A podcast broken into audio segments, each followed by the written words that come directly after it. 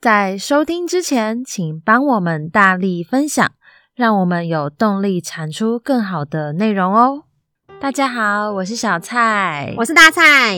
从今天开始到不知道哪一天止，我们要请你顺着我提示的线索，猜一下我们讲的是什么故事。大蔡老师上课都有教过，没上过的同学，说不定你刚好也读过、看过、玩过、听过。真的没听过的话，不要怕，五分钟后你就听过喽。总之，不管你从哪里来，有种你就跟着我们给的线索猜一猜吧。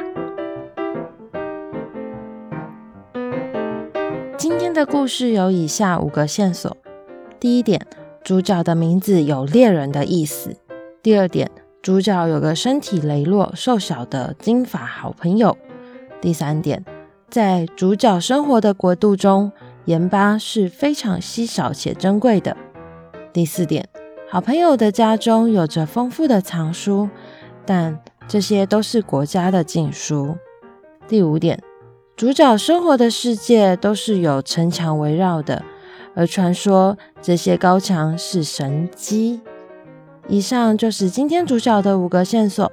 如果你猜对了，记得来跟我们说哟。我们就请大蔡老师揭晓吧。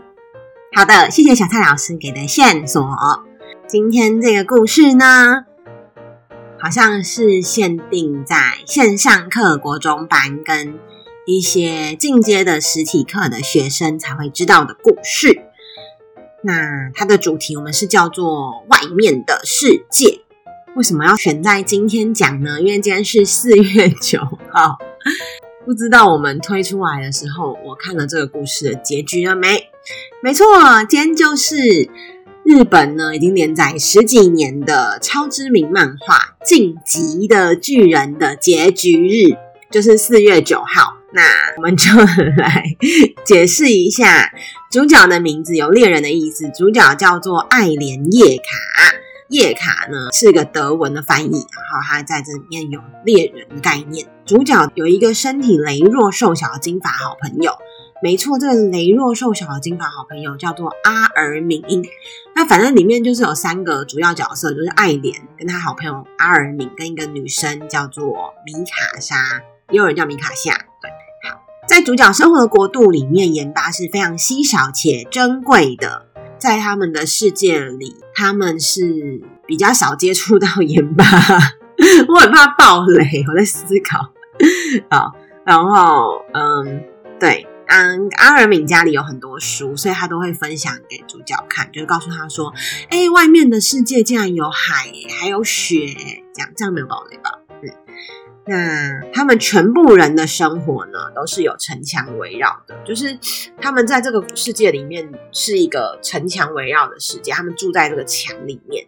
那很有的人会，就是大部分人都觉得不会想要特别出去墙外，所以我们在上这堂课的时候问你说，如果你在墙内读了禁书，知道外面的世界有一些你从来不知道的东西，你会不会想要出去看看？有没有很像我们现实生活中的一些国家？也有问大家这个问题哦。嗯，以上呢，我们就来解析一下，呃，应该是说来分享一下学生怎么写的。好，好啦，这个是喵喵写的啊，我就讲他的昵称，好像叫自己喵喵。他写的算是摘要吧，《进击巨人》是由日本漫画家谏山创所编的。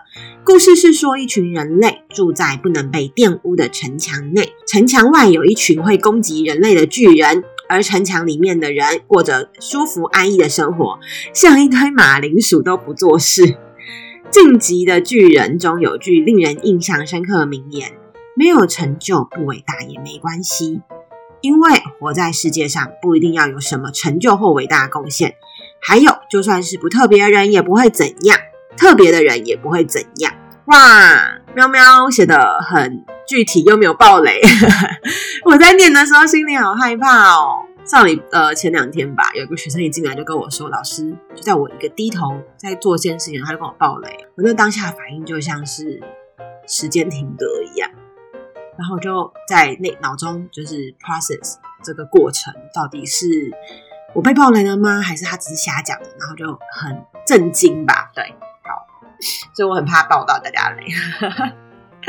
那因为我那天也是有一个群组，然后就不小心一直爆到大家雷。那我想推荐你们，如果是喜欢看嗯 YouTube 的同学，有一个 YouTuber，我后来发现我很喜欢他，他叫孙庆月，庆就是三点水在一个心，是那个爱心的心，然后月就是那个岳飞的岳。他好像是个明星吧，不过他在 YouTube 上面讲动画讲得非常好，口条超级好，家长也可以跟小孩一起看。他讲《进击的巨人》，他跟剑剑三创的故事，他都各讲了可能三十分钟，这就是让人家觉得说文字的魅力跟你要练习书写可以把一个故事讲得多好。那推荐大家去看他哦，申庆月，觉得他很帅。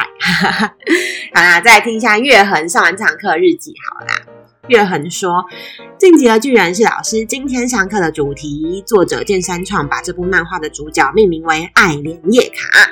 另外，他的姓呢就是 Yeager，会念的乱念，也就是猎人的意思。他有一个和他是文景之交、瘦小孱弱的金发好朋友阿尔敏。他很常拿禁书给爱莲看，里面讲的是城墙外的世界，这驱使爱莲很想去探究那个代表自由的外面的世界。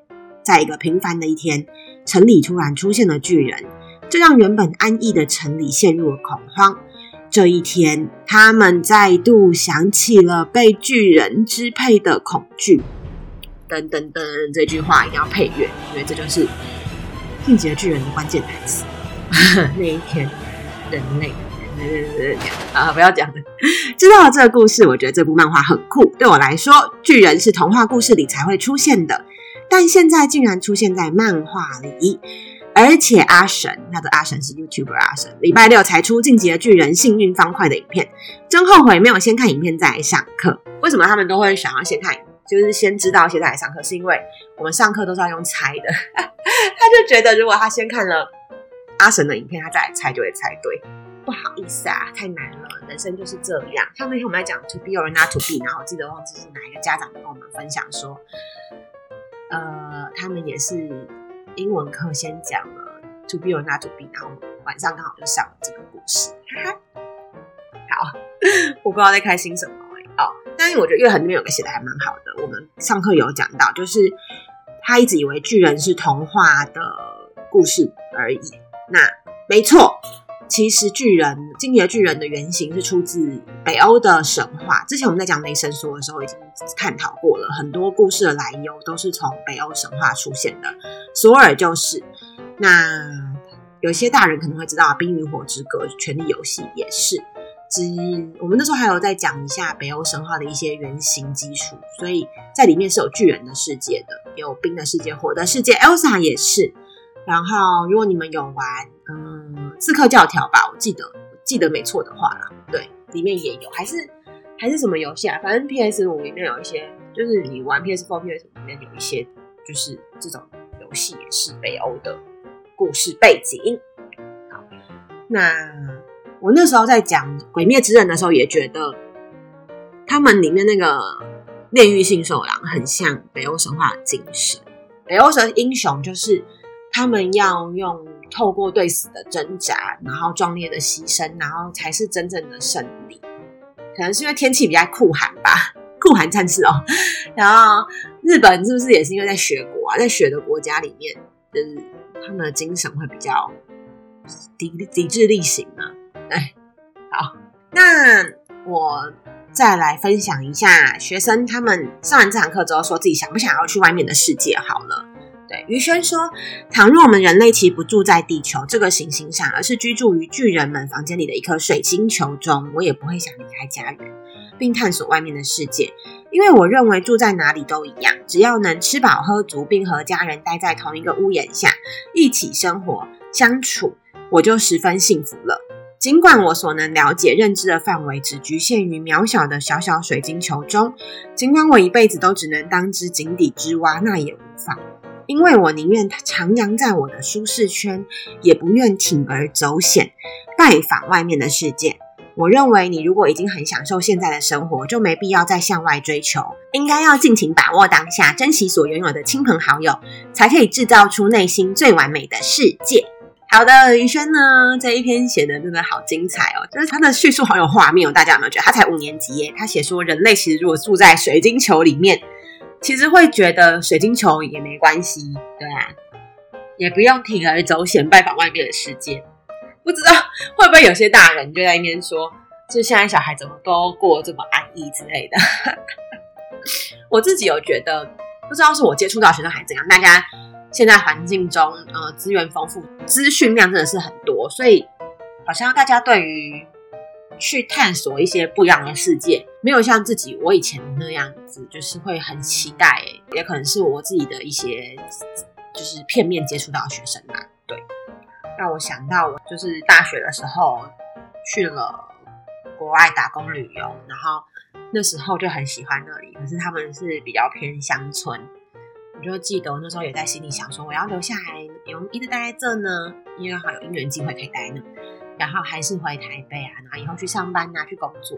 然后那时候我跟我朋友都讨论说，当然是要先工作，先闯闯看呐、啊。谁要一开始就待在舒适的地方 过一辈子，太无聊了吧？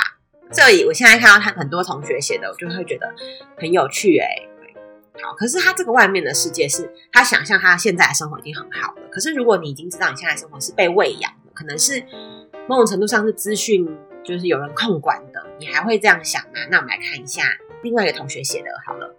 我不知道他可不可以念名字，所以我们就先匿名他好了。七年级的女生写的，她说：“外面的世界有很多我们未知的事情。我觉得我们现在生活的地方，感觉还有一个外面的世界，像《进击的巨人》中，他们被关在一道围墙中，在外面的世界就是传说中巨人居住的地方。然而，我们世界上也有一个像这样的地方，就是北韩。你生活在北韩都没办法去别的国家玩，因为他们会怕人们泄露国家的事情给外界知道。”住在北韩的人都不知道外面发生什么事，因为他们都被困在一个围墙里，永远都不知道外界发生什么事情。哦，那这个七年级的小女生呢？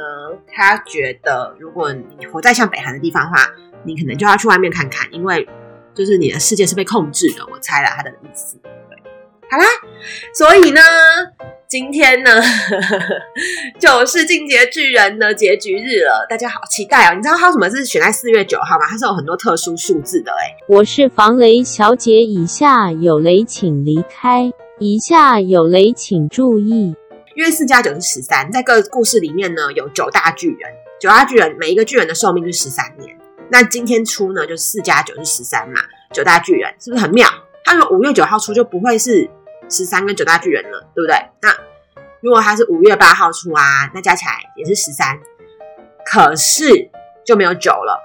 然后更特别的是，今天出了这个这一画叫做一三九画，就是他每个月会出一画。上个月一三八，这个月一三九，一三九有没有觉得很熟悉？就是九大巨人，然后十三年的寿命，所以就是都算准准的哎，我只能说作者真的好厉害哦，或者是我们去。就是读者在背后想象的世界真的好庞大，大家各种的去解释它的细节。